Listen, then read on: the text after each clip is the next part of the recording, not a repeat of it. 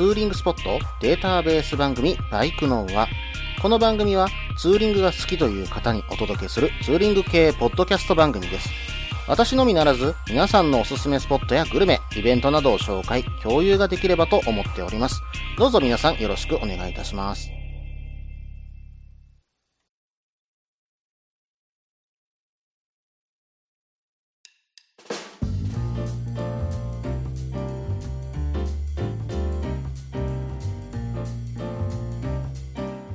新年明けましておめでとうございます。2019年もバイクの輪をどうぞよろしくお願いいたします。早速ね、1月の5日、6日とね、えーバイクの方にはもう私の方は乗っているんですけども、1月5日はですね、ちょっと仕事がね、5日あったので、それが終わってから、インザシーさん、ライダーズカフェのね、インザシーさんの方に行ってきました。うん。まあ本当にコンテナで作られたお店だったんですけども、全然ね、そんなことは感じさせず、すごくね、かっこよく作られている、うん、ライダーズカフェでしたね。うん。で、店長のね、えー、舞さんの、なんだろう、男気というかね、男前なね、えー仕切り方も素晴らしいというような感じを受けました。うん。そしてね、こちらの名物はどうやらステーキ丼らしいんですが、当日はね、ちょっと私食べなかったんですけども、えー周りのお客さんがね、えー結構頼まれていたんで、美味しそうだなと思ってはね、えー見ていたんで、今度はね、ちょっと頼んでみようかと思っています。そしてね、私今回一人で行きました。でもね、店長の舞さんが、えうまくね、他のお客さんと繋いでくれたりしてですね、うん、あのー退屈することなく、楽しくね、えーその場所にいることができました。これはね、本当に、あの、ライダーとして仲間を増やしていくのにも、またここに来てね、楽しむのにも、本当にありな、うん、カフェだなっていうふうに思ったんでね、えー今回紹介させていただきました。ぜひね、ライダーズカフェインザシーさん行ってみてください。場所はね、ブログの方に載せておきます。そしてね、1月6日はですね、ちょっと寝坊しちゃったんですけども、うん、どこ行こうかなと思って、本当はね、宮山の方に行こうかなと、えー前日、前々日ぐらいのツイッターでは、宮山の方は、まあ雪はあるけども、道路は大丈夫だというような情報があったんですが、ですが、ちょっとね、当日の予報を見てると怪しいなっていう風になってきたので、急遽ね、予定を変更して、うん、えー、かきおこの方ね、食べに日なせ行くことにしました。うん。で、日なせに行ってですね、驚くね、えー出会いが実は続々とあったんですね。まずはね、うん、日なせについてツイッターを見たところ、どうもですね、うん、アットみずきのみずきさん、えーそしてね、フリースタイルのポポパパさんがですね、お好み焼きを食べるために並んでいるという情報をゲットしましてね、うん、そこでですよ、うん、まあ食べてる間にお二人のバイクにちょっといたずらをしましてね、えー実はね、あのシートのところにステッカーを差し込んで、そのままね、あのどっか行っちゃったんですけどね、私が。そしてね、えー一本松の道の駅の方に行きましたと。で、一本松の道の駅の方ですね、えーちょっとそこでまたツイッターを見ていたら、ん？見覚えのある人が、旅バイクのラットさんと女子バイクの陽子さんがですね、なんと日なせにいるという情報が入りまして、おー、うん、これはちょっと連絡してみっかということでね、ちょっと連絡したら、えー来ていただけるということになって、えー一本松までね、えーラットさんと、えー、陽子さん、えーそしてね、えーまたね、こちらもちょっと連絡が取れたんで、ポパ兄さんと水木さんがね、一本松の方に集まって、なんとまあ豪華なね、えーメンツがそこに揃ったという、うん、なかなか本当に奇跡に近いんじゃないですかね。みんなね、結構バラバラで日なせに来てたんですよ。まあ、こんな偶然あるんだなっていうのがね、正直なところでした。うん。でね、えー見事にね、忍者の半皮をラットさんにいじられると。まあね、うん、あれはいじられるだろうなとはちょっと思ってたんですけどもね。はい。それでですね、みんなが集まる以前にですね、えーステッカーの方をね、えー取りに来ていただいた方が、えー4名もね、いらっしゃいました。えー本当に感謝感謝です。えどうもありがとうございました。あ、そうそう、大事なこと忘れてた。私はね、柿おこを食べたのは、えー気まぐれというお店で食べさせていただきました。まあ、本当にね、お好み焼きの上にもう、これでもかっていうぐらい牡蠣が乗っていて、しかもね、お店の人も言ってたんですけど、この日は本当に当たりの牡蠣だったらしくて、めちゃめちゃ身が太ってて、しかも、その中には旨味が凝縮してる牡蠣だったらしいんですよ。本当に今日は当たり日だっていうことだったんで、食べたら、まあ、めちゃうまだったわけですね。うん。まあ、そういう日もね、あるそうなので、うん、あの、柿横ね。うん、冬のツーリングとしては定番、関西から行くのは定番ですからね。えぜひね、皆さん行ってみてください。それではね、コーナーの方に行きましょう。今回はですね、ちょっとこちらのコーナーから行こうと思います。イベント紹介のコーナー。このコーナーでは私の知っている、もしくは投稿いただいた近日行われるイベントを紹介しようと思います。ということでですね、1月15日火曜日から1月27日までの間、京都イオンギャラリー八坂にてですね、MPG 写真展2019というのがね、行われます。こちらはですね、バイク写真家のノブさん、えー、ドブさんはですね、深山のゼロベースさん、うん、ライダーズカフェのゼロベースさんですね。こちらにある特設スタジオでですね、うん、カタログのようなね、すっごく綺麗な写真を自分のバイクで撮ってくれるっていうね、えー、サービスをしています。えー、こちらのことはね、ノブドリというふうにね、えー、言われていて、ツイッター界隈ではね、結構有名かと思います。うん、ノブさんの写真ね、あの、数枚、えー、他の方の見たことあるんですけども、本当にね、綺麗なんでね、僕もね、いつかちょっと撮ってもらいたいなというふうに今思っているところではあるんですけどもね。うん、まあ愛車をね、えー、手放したりしてしまうこともあるかもしれませんしね、その時のね、思い出としてね、そういう写真を撮っていくのもありですし、うん、また写真をね、部屋に飾る用としてね、撮っていただくのも私はありかと思うんでね、どこかでね、ちょっとノブさんにとってはいただきたいなというふうに思っています。で、そのノブさんがですね、えー、行うイベントがこの MPG 写真展2019なんですね。で、MPG とはというところでね、ちょっとね、あの、イベントのホームページ見させていただいたところ、モーターサイクルフォトグラファーズの略というふうに書かれていました。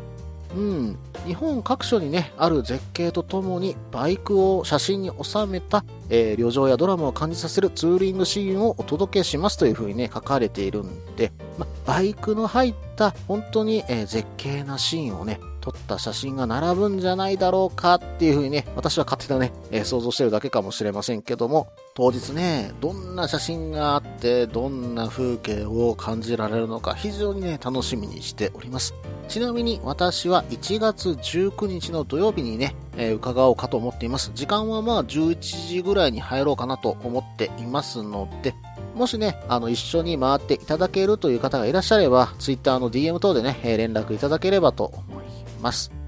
ぜひね、皆さんも行ってみてください。以上、イベント紹介のコーナーでした。さて、それではですね、前回のツーリングスポット紹介のコーナーでお話ししているルイさんのお便りの続きをね、お話ししていこうかと思ったのですが、ちょっとね、えー、続けてお話ししたいので、ここでね、一旦前半を区切ろうかと思います。続きは後半です。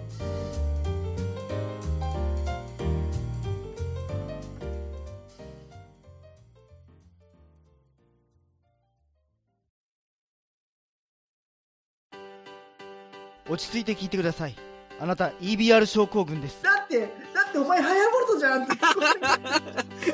もう私、ビュエルっていうアメ車乗ってますけど。なんか、無理やりいいこと言おうとして 忙しいあなたに心のパーキング。モトバラエティラジオ、グッドスピード。この番組は初心者には情報を、ベテランには懐かしさを。バイクトークを楽しみながら、バイクとライダーの社会的地位向上を目指す、バイクバラエティ番組です。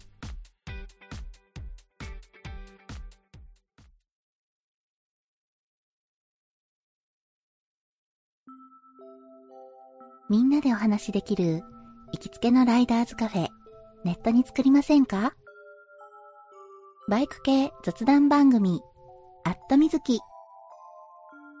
この番組は、プレゼンターの私、みずきがお話しするだけでなく、リスナーの皆さんにもコメントで参加していただき、バイクに関するお話をしていく、インタラクティブ型バイク系雑談番組です。近況やお題から始まった話が、どんな話につながるのかは参加する皆さん次第。アットみずきは毎週木曜日21時からツイキャスにて放送中。番組の詳細や過去放送の情報はひらがなでアットみずきと入力してウェブで検索。皆さんとお話しできるのを楽しみにお待ちしています。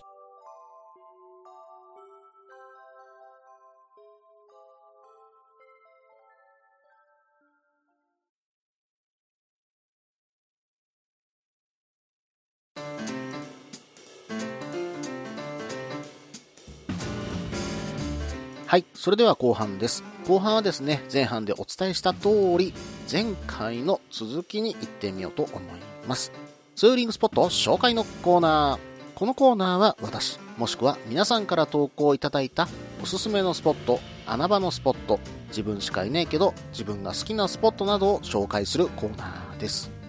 ということで、前回の続き、ルイさんのね、お便りを続きからね、読んでいこうと思います。ザキミグスク、世界遺産、外国の城のような雰囲気のあるアーチ組の門が特徴。それほど大きくないので時間はかからない。泣きジングスク、世界遺産、百名城第99城。県内最大のグスクで、洋の上にあり、雰囲気も見応えもある。雨の日でも立ち寄っていいかと思います。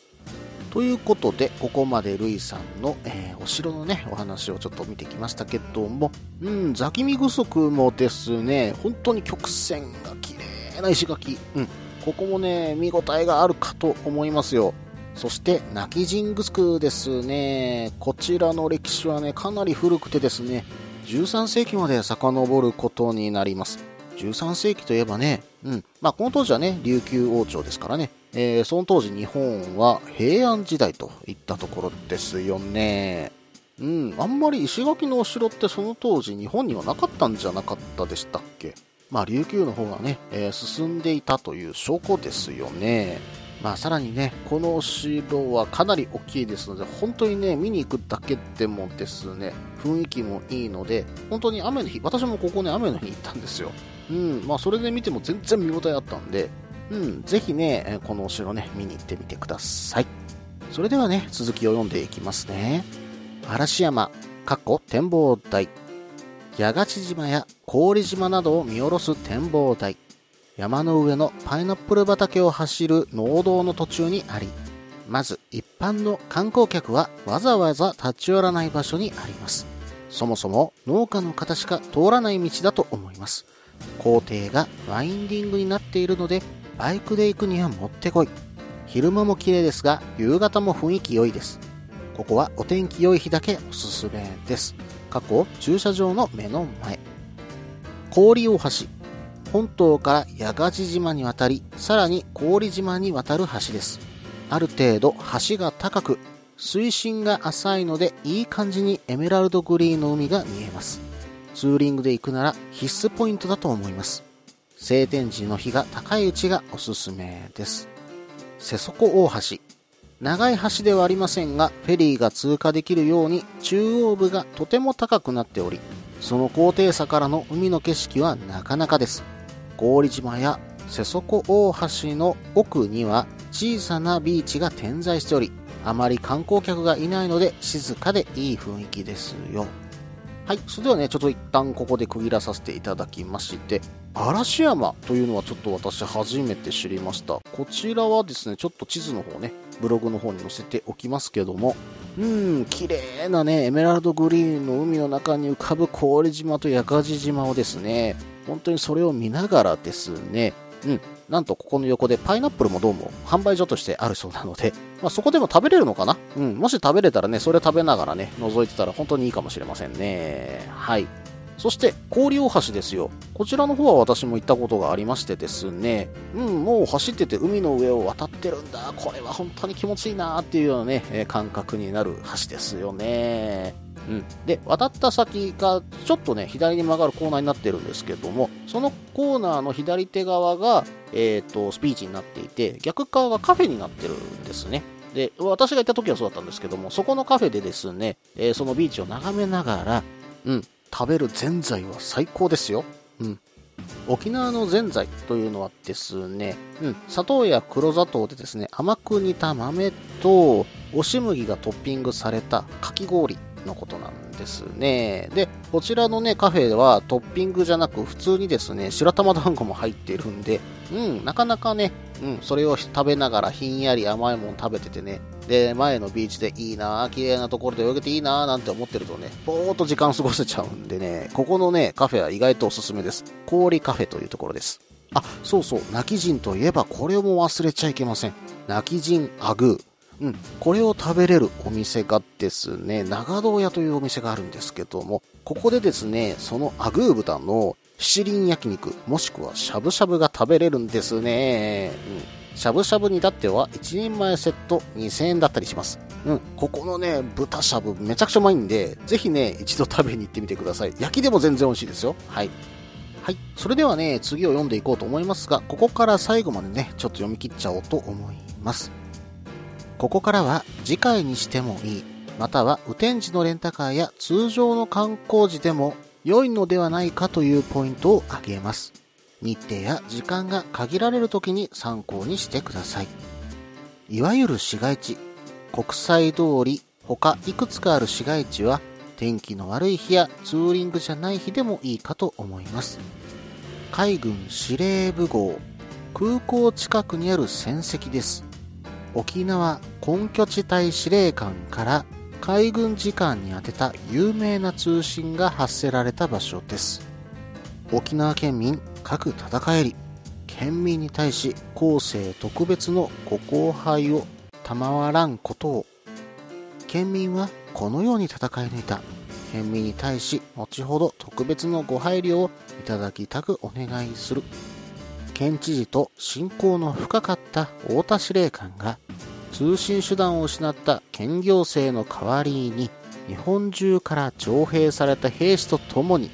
最前線にて戦い抜いた県民の協力と犠牲にせめてもの配慮と発せられた通信の文末です。空港から近く帰りの飛行機の時間調整にでも立ち寄れるかと思います。二来金井橋。見下ろす景色は綺麗なのですが、その一瞬だけなので、久高島やセーファーウタキのついでの時でも良いかと。セーファーウタキ、世界遺産、有名なウタキですが、バイクツーリング時でなくても良いかと。雨天でもそれはそれで雰囲気良いので、雨天時、レンタカー、観光などに良いかもしれません。首里城、世界遺産、百名城第100条、代表的かつ空港からのアクセスが良いので最終日とかツーリングをしない通常の旅行時でも良いかと思います。海中道路地図上や名前はインパクトあるのですが海抜高度がなく見晴らしが期待できないため優先順位としては後回しで良いかと思います。走ってると工業地帯のただのバイパスっぽく見えます。ヘド岬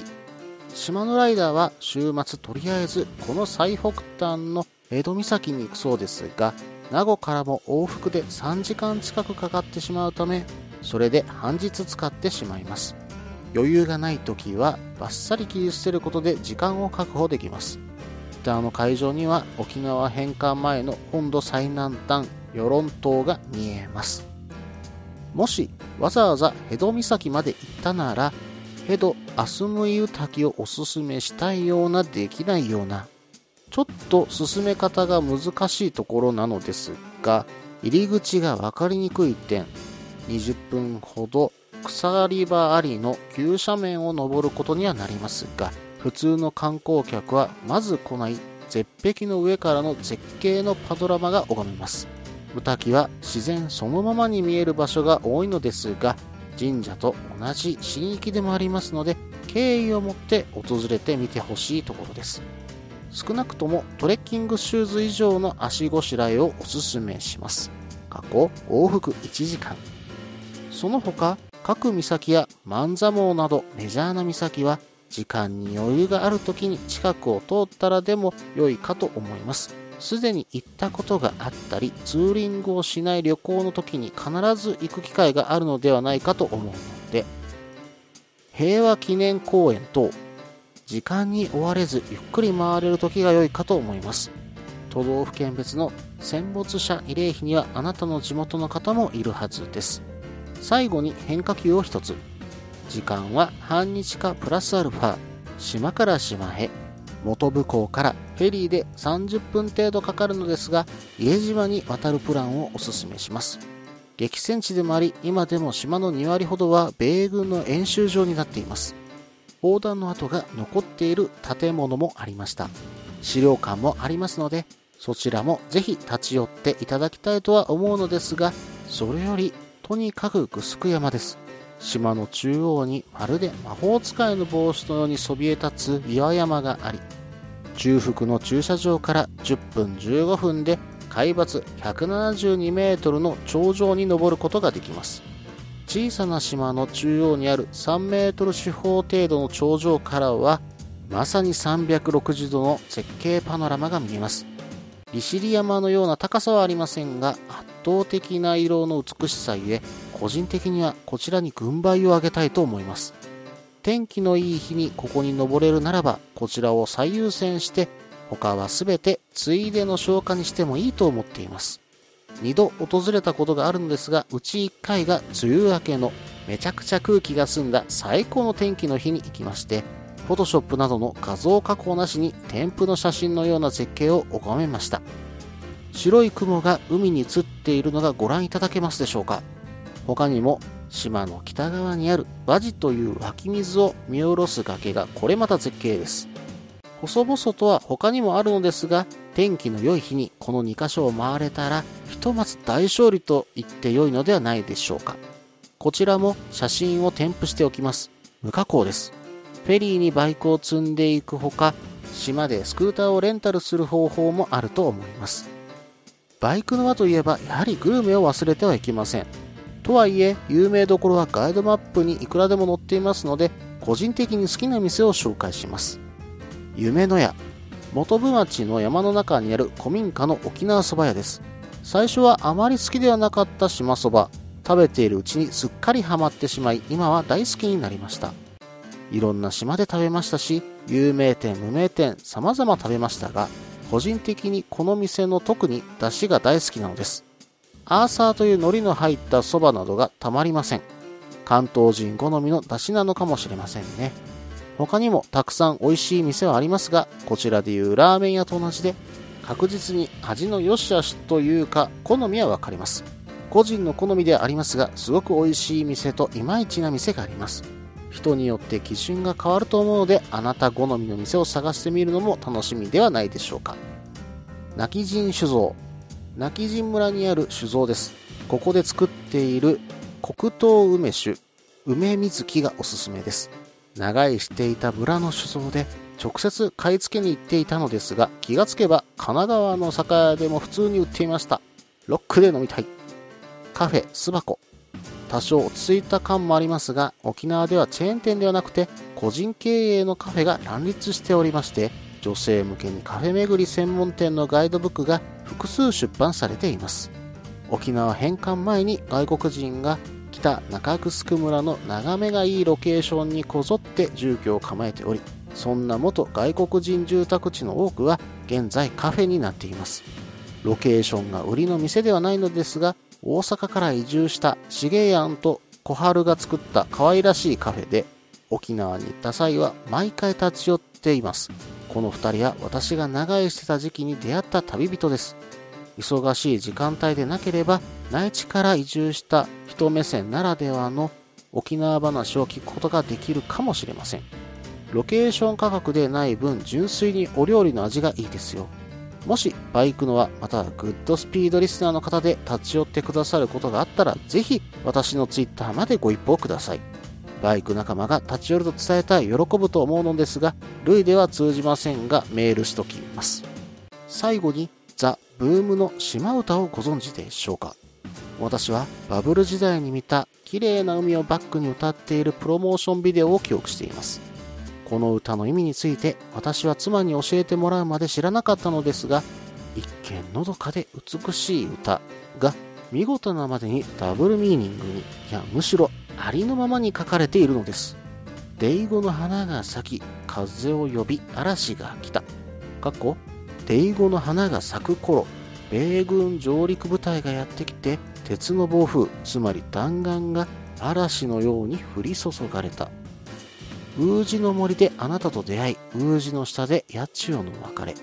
過去サトウキビ畑の地下の防空壕で。これは分かりやすく紹介している動画があるのでリンクを貼っておきます台風の雨のように降り注いだ艦砲と爆弾弾丸のためこの時島内のほとんどの木は燃え尽きたそうです戦前から残っている樹木が観光スポットになっているほどなのです。ご存知の方も多いかもしれませんが、そうでない方には知っておいてほしい話です。このタイミングでメールしたのは意味がありまして、本州が寒くなってきた11月から12月、割とオフシーズンと言いますか、何かと空いていて安いんですよね。T シャツで過ごせるくらい暖かいので、寒さに触れず安く楽しめるいい時期なのではないかと思います。なんくるないさ、なるようにしかならない、ともなるようになるとも言える。防寒とともに前向きな明るさも持ち合わせた沖縄本島をツーリングしていただけたら幸いです。以上、長々とすみません。今後ともよろしくお願いいたします。ルイさん、メールの方本当にありがとうございました。ちょっとね、最後の方は駆け足でね、ちょっと読ませていただきましたが、この中でね、私も言ったところもありますし、えー戦争に関してもね、考えさせられる部分はあります。でもその中でもね、えーそういったところを見てツーリングして回っていく。また、沖縄の綺麗なところ、そういったところもね、見て回ってツーリングしていく。非常に楽しいツーリングになるかと思います。私はね、石垣島一周はやったことあるんですが、本島一周はまだやったことないのでね、ちょっとやってみたいなというふうに思います。まだまだね、このお便りに関していろいろとお話ししたいことはいっぱいあるんですけども、ちょっと今回はね、えー長くなりましたので、この辺りでやめておこうと思います。えーこのメールを読んで沖縄にいたと、えーそこでいろんなことを経験したという方がもしいらっしゃいましたら、ぜひね、お便りの方等いただけましたら非常に嬉しく思います。何卒よろしくお願いいたします。以上、ツーリングスポット紹介のコーナーでした。引き続きましてエンディングといきたいところだったんですけども、ちょっとですね、時間の方が長くなってきましたので、ちょっと今回はね、これにて終了とさせていただこうと思います。うん、まあ、サーバーの方がですね、今、シーサーブログの方を使っておりまして、こちらの方がですね、うん容量制限でだいたいね、30分ぐらい行ってしまうと、うん、それ以上はもう分割するしか手がなくなっちゃうんですね。えーこの点はね、ご了承いただけたらと思います。この番組では皆さんからのメールを募集しています。ツーリングスポット紹介のコーナーではおすすめのスポット、穴場のスポット、自分しかいないけど自分が好きなスポット、自分じゃいけないけど良さそうなスポットを教えてください。また、旅先グルメのコーナー、イベント紹介のコーナー、ツーリングアイテムのコーナー、ツーリングお土産のコーナー、温かいお便りも待っています。できる限りご紹介させていただきます。メールはブログの方にメールフォームを設置しています。もしくはツイッターで直接メッセージいただいても構いません。